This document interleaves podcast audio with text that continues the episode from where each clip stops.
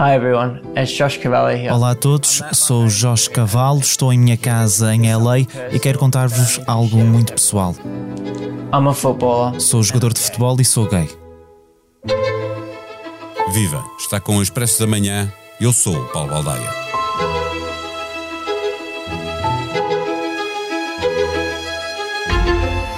Portugal falhou o apuramento direto para o Mundial de Futebol e vai agora ter de disputar um dificílimo play-off com 12 equipas à procura das três vagas europeias que sobram. A competição terá lugar no Catar no final do próximo ano, depois de muita polémica por causa da escolha do país organizador. O desporto, de uma forma geral, e o futebol, de forma muito particular, servem frequentemente para tentar melhorar a imagem internacional de países ou de governos. A história está pejada de exemplos desta tentativa de aproveitamento.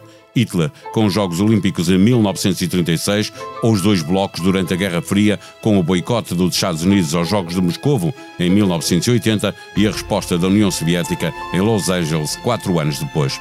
O caso mais flagrante de boicote desportivo a um país aconteceu com a África do Sul, expulsa do Comitê Olímpico e da FIFA durante décadas como castigo pelo regime de apartheid. O movimento olímpico, desde o início, que defende que não é aceitável toda e qualquer forma de discriminação relativamente a um país ou a uma pessoa com base na raça, religião, política, sexo ou outra qualquer. O princípio da defesa dos direitos humanos, consagrados nos seus estatutos, é, no entanto, uma realidade recente na vida do organismo que gera o futebol a nível mundial. Surgiu exatamente na sequência de denúncias de que o próprio Mundial teria sido comprado para se realizar no Catar. Na sequência desse escândalo, a FIFA introduziu como artigo 3 dos seus estatutos o compromisso com o respeito dos direitos humanos internacionalmente reconhecidos, assumindo que deverá empreender esforços para promover a proteção destes direitos. Mas será que o está a fazer? A Amnistia Internacional acusa o Qatar de não respeitar os direitos humanos com os trabalhadores imigrantes, que representam 90% da mão de obra, com as mulheres, com a comunidade LGBT. O futebol é um negócio de milhares de milhões de euros e o Qatar paga para lavar a sua imagem. Neste episódio, conversamos com Diogo Pombo, jornalista da Tribuna Expresso. O Expresso da Manhã tem o patrocínio do BPI. Soluções de crédito BPI. Realize agora os seus projetos. Banco BPI. Grupo CaixaBank. Viva Diogo, assinaste um artigo no Expresso em março sobre a pressão que a Amnistia Internacional estava a fazer junto da FIFA para pressionar as autoridades do Qatar de forma a que fossem respeitados os direitos dos trabalhadores imigrantes, 90% da mão de obra no país. Milhares de trabalhadores mortos, milhares sem receber salário durante meses, a trabalharem sem horário e sem condições, um retrato que prova que as exigências que a FIFA sempre disse que faria acabaram por não funcionar? Hum, sim, exatamente Ainda por cima, pronto, a Amnistia Internacional desde muito cedo que chama este Mundial o Mundial da Vergonha, um, e depois por cima disso o Guardian, um, uh, pronto, a partir de uma investigação deles também concluiu que, que pelo menos 6.500 trabalhadores estrangeiros imigrantes já terão morrido no, uh, no Qatar desde 2010. Foi o ano em que a FIFA lhes atribuiu um Mundial. Portanto, sim, isso é, é questão premente em relação, em relação ao, ao Qatar, que tem sido cada vez mais uh, discutido e é normal, porque também nos estamos a aproximar uh, pronto, do, nesta competição, que ainda por cima será o, o, primeiro Mundial da história que não será jogado no verão do Hemisfério Norte, vamos ter um Mundial entre, ali entre novembro e dezembro. Portanto, os problemas começaram logo aí, mas depois por cima disso há toda esta questão do, da, pronto, falta de respeito pelos direitos humanos, o, os direitos dos trabalhadores e tudo isto tem e ainda bem, tem, sim, tem vindo a ser muito mais discutido, um, mas pronto, mas infelizmente eu penso que ainda falta mais vozes assim de renome, como, como os capitães das seleções mais importantes começarem também a alertar uh, para o tema, ou, ou nem que seja pronto, a expressarem as suas visões e opiniões. Quando começou esta fase de apuramento, duas seleções, eh, a Alemanha e a Noruega, eh, fizeram questão de aparecer com, eh, com, com t-shirts a, a, falar dos direitos humanos. Acontece que a agência oficial que trabalhava para, para a FIFA, no caso da Noruega, nem sequer mostrou os jogadores de frente para não se ver a mensagem. Significa, há muita coisa para fazer também ao nível da FIFA, não é? Uhum, sim, porque neste caso é, é a própria. Pronto, não estou muito dentro do tema, mas em, em, jogos de qualificação como são da Europa, eu acho que é a UEFA que pronto, tem o controle sobre as transmissões, portanto eles próprios dão ordens para que não mostrem essas mensagens e, e são sempre protegidos por aquele grande guarda-chuva de desculpa que é nós vamos mostrarmos com política.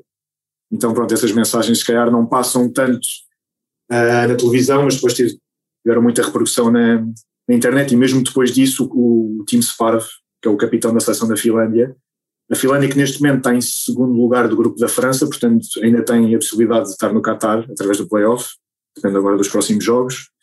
Mas pronto, o, o time Sparv escreveu um texto longo no Players Tribune, que é um site onde os jogadores e atletas de várias modalidades expressam as suas visões e contam histórias. Ele foi muito crítico em relação ao Qatar, ao Qatar e alertou para uma série de problemas e também disse que faz falta que mais jogadores com mais notoriedade e mais nome do que ele façam o mesmo, basicamente. E depois disso, acho que, ou depois ou antes, não sei bem precisar, o Tony Kroos, que é um dos capitães da, da seleção alemã, também discutiu, discutiu os problemas dos trabalhadores no, no Qatar com um podcast que ele, que ele tem com o irmão, ou, ou que teve com o irmão, que também é futebolista. Ele próprio disse que, pronto, referiu uma série de problemas e disse que, que é uma situação inaceitável. O CEO, mais exemplos destes. O CEO da, da Copa uh, do Mundo, da Copa, estou, estou a falar em, em uh, linguagem brasileira, onde li esta, esta notícia, uh, ele disse que as reformas que estavam ligadas à legislação laboral que de, iriam demorar muito tempo, que é uma mudança de cultura, uma mudança de comportamento, que não se consegue resolver tudo de um ano para o outro. A verdade é que nós já sabemos há 10 anos que ia haver o Mundial do Qatar e há 10 anos que existe essa pressão. Sim, claro. Pois, e, e por isso é que também não é de agora, mas começam a ser muitos dedos apontados, tanto à FIFA como ao Qatar, que isto pode ser tudo um fenómeno de sports washing, não é? Que é, pronto, o Mundial foi atribuído ao, ao Qatar, que tem os, os problemas que, que, sabemos e que já mencionámos alguns, e, mas como é um Mundial e infelizmente nestas coisas basta, pronto, basta, uh, basta que haja gols e que a bola entre um, na baliza dos outros contra quem a nossa seleção jogar e as pessoas esquecem. E são milhares de milhões de euros não é? envolvidos. Sim, além disso, e todo o dinheiro cá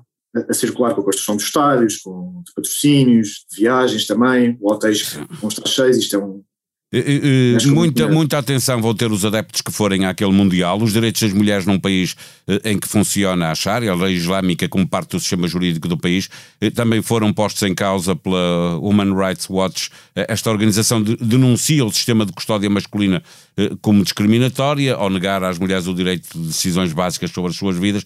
A questão é que para todas as mulheres que lá forem é recomendado, não são aconselhadas, o uso de roupas curtas ou apertadas, como leggings, mini saias, vestidos sem mangas, mesmo quanto aos homens, é melhor evitar o uso de bermudas, eh, bermudas calções eh, eh, acima do, do joelho. São demasiadas recomendações sobre a forma como se pode andar na rua. Isto vai dar complicação para muito turista ocidental no Catar.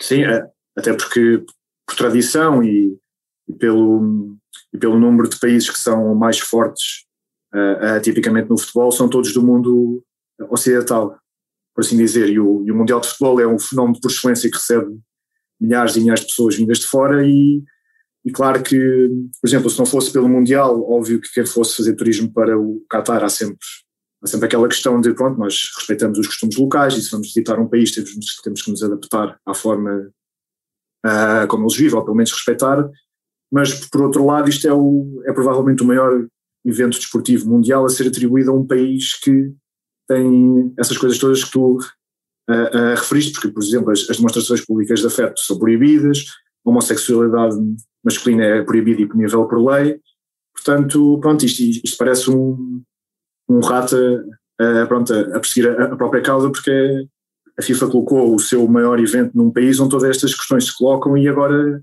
o que ouvimos de dizer, tanto da FIFA como da própria organização Qatari da prova, é que estes são os nossos costumes, as nossas tradições e quem vem cá tem que respeitar. A propósito do direito da comunidade LGBT a não ser discriminada, recordamos, no som de abertura deste episódio, o momento em que, pela primeira vez, um jogador de futebol profissional assumiu a sua homossexualidade.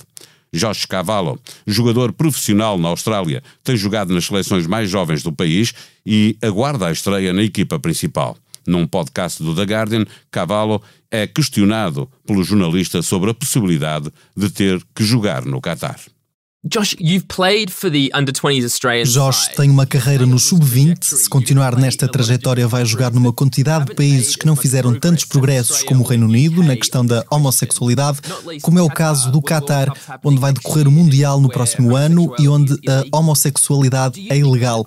Acha que jogar o Mundial num país onde há pena de prisão para a homossexualidade transmite uma mensagem errada?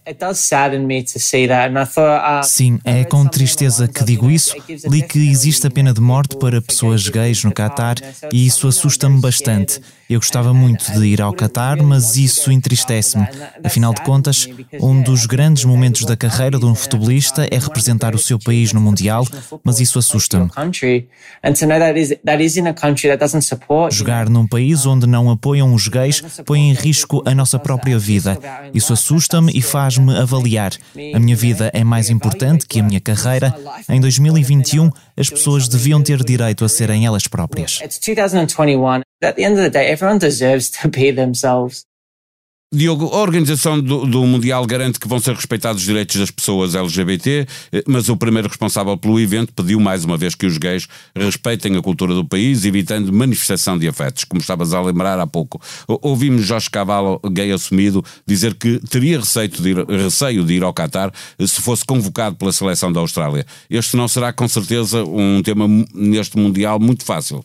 Nada fácil mesmo, porque ainda por cima o, o Joshua Carvalho admitiu isso cerca de duas semanas depois de ter assumido publicamente. Ainda por cima ele é, atualmente que se saiba, é o único jogador assumidamente gay em atividade no futebol. Uh, portanto, isto, num, isto num, numa modalidade em que é raríssimo que jogadores ou, ou jogadores assumam, isto ainda coloca ainda mais entraves e parece que era ainda mais obstáculos a um assunto que é muito tabu ainda no futebol. E, por exemplo, uns dias depois a, a Magda Eriksson, que é, a capitã da seleção da Suécia, que pronto, o Mundial Feminino não vai ser no, no Qatar, vai ser na Austrália e na Nova Zelândia, mas ela própria disse que se o Mundial Feminino fosse lá, que se recusaria a ir lá jogar. E pronto, e foi mais uma voz a dizer que os, que os jogadores de futebol masculinos deviam ou boicotar a competição assumirem publicamente aquilo que, aquilo alguns que deles, a, a Alguns deles já manifestaram todo o apoio a, a, Cavalo, conscientes da pressão e vigilância que existe eh, sobre o país, numa altura em que, além do Mundial, há também um forte investimento do Qatar no PSG, ou do patrocínio no, no, no Bayern, eh, e da Arábia Saudita a comprar clubes em Inglaterra. O, o Qatar contratou o Beckham para melhorar a imagem do país nos próximos 10 anos. Há pouco estavas a referir, isto é mesmo utilizar o desporto para lavar a imagem de, de um país.